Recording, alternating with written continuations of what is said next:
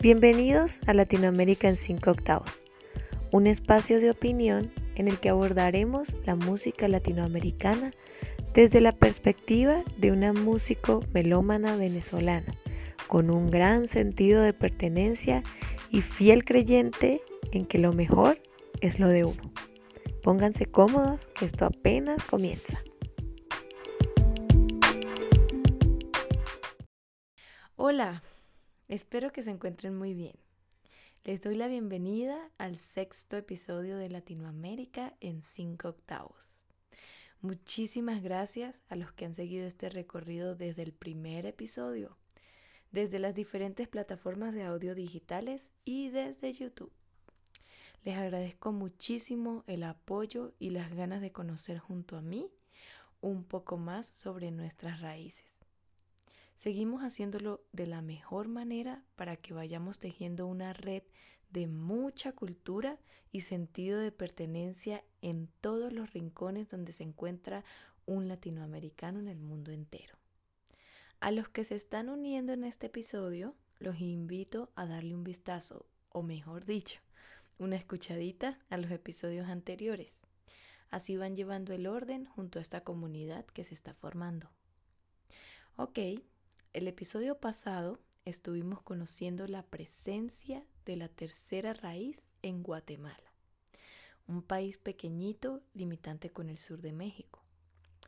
Les comentaba que fue bastante difícil tener suficiente información al respecto, debido a las características demográficas de este país. Allí un 60% de la población es indígena. Sin embargo, tuvimos unos vestigios que nos permitieron hacer un abre boca de lo que viene a continuación. Exploraremos la influencia de la música africana en tres países que quedan bien juntitos en Centroamérica, allí al ladito de Guatemala. Estos son Belice, El Salvador y Honduras. Recuerdan que hablamos de la etnia garífuna. Aquí vamos a profundizar un poco sobre su presencia en el Caribe. La versión oficial de su llegada es a causa de un naufragio de dos barcos en 1635 que los transportaba a los mercados de esclavos del Nuevo Mundo. Ellos aprovecharon para escaparse y llegar nadando a San Vicente. Existen versiones donde se dice que pudieron haber africanos en esta zona desde el año 1200 y que el naufragio solo hizo que aumentara dicha población. Otras versiones dicen que estos países ni siquiera estaban cerca de las rutas de comercio de esclavos. Pero de cualquier manera, la creencia del naufragio es la versión oficial del pueblo garífuna. Tengamos en cuenta que geográficamente San Vicente está bastante retirado de Belice, pero según un artículo publicado por la BBC, la cosa pasó así. Sabemos que San Vicente es una isla colonizada por los ingleses.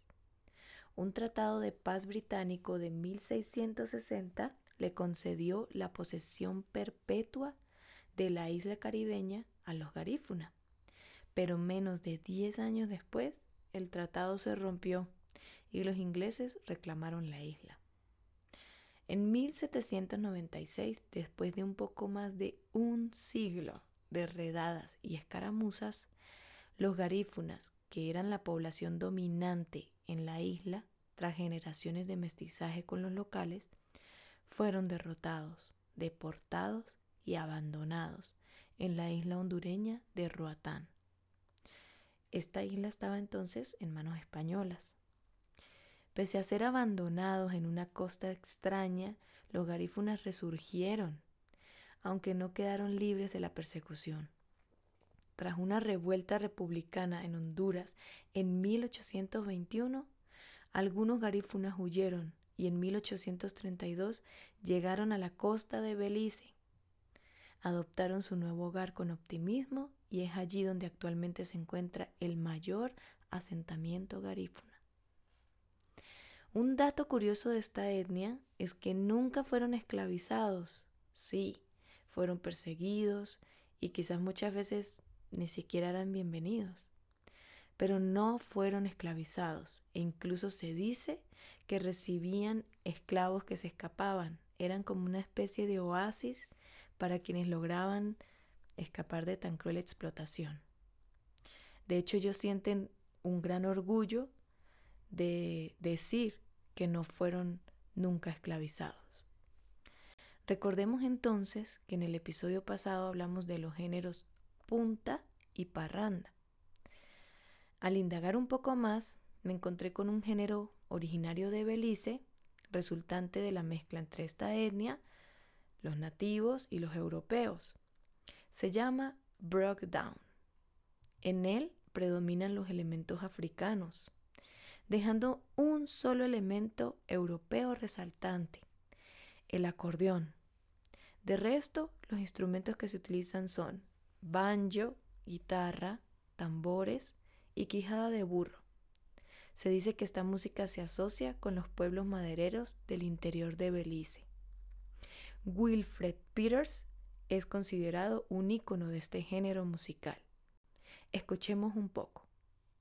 Mr. Wilfred Peters.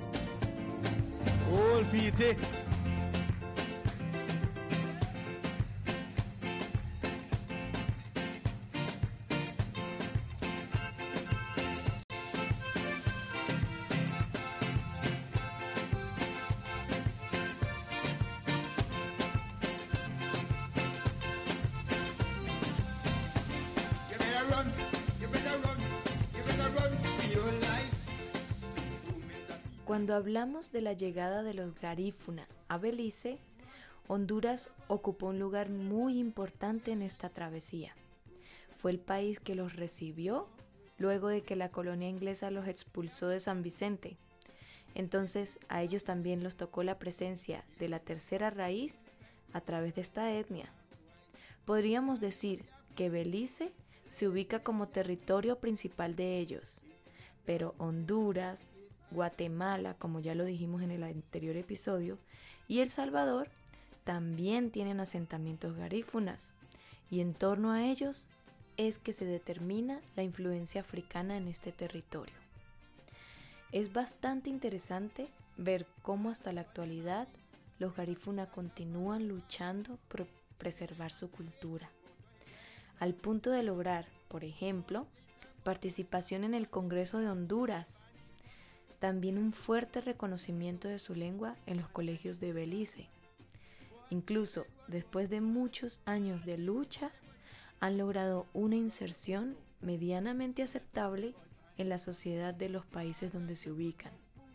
Sin embargo, esto aún no acaba, pues en Honduras el 98% de la población garífuna se encuentra desempleada, lo que obliga a los más jóvenes a emigrar buscando oportunidades de estudio y de trabajo.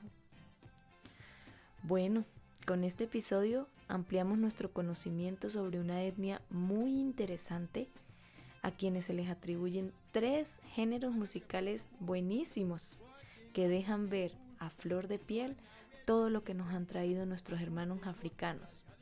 Y apenas vamos bien al norte del sur. El próximo episodio quiero abordar a la hermosa isla de Cuba, porque como vamos en orden geográfico, no me puedo bajar tanto sin hablar antes de ella.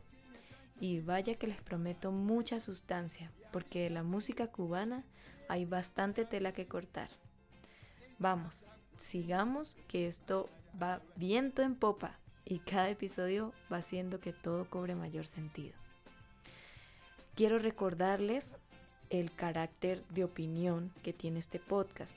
Yo ya lo he dicho en varios episodios, pero no está de más recordarlo, ¿ok? No tiene carácter monográfico, no es de carácter exclusivamente investigativo. Así que si difieren en algún concepto conmigo, muy bien pueden contactarme, hacerme un comentario y aclaramos todas nuestras dudas. Recuerden, por favor, compartir este espacio con todo aquel que ustedes piensan que necesita conocer este tema tan bonito, conocer a los vecinos y sobre todo conocerse a sí mismo, de dónde viene y dónde está en este momento. Las acciones que muy amablemente les pido siempre, si me escuchan desde las plataformas digitales, seguir el podcast. Y si están desde YouTube, dar like, comentar, pero sobre todo compartir. Además, les quiero anunciar que abrí un canal de Telegram, donde también podrán disfrutar de los episodios. En la descripción les dejo el enlace.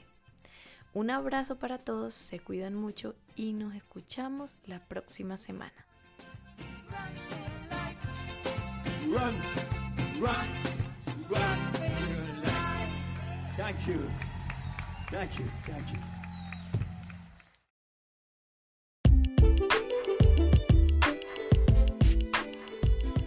Bueno, me despido por ahora, no sin antes pedirles el favor de que me comenten qué les pareció este episodio, si quieren que aborde un tema en específico y sobre todo que me den like si disfrutaron conmigo esta charla y me sigan a través de mis redes como arroba Daniela. Muchas gracias por acompañarme y que tengan una linda semana. Nos vemos el próximo viernes a las 6 de la tarde.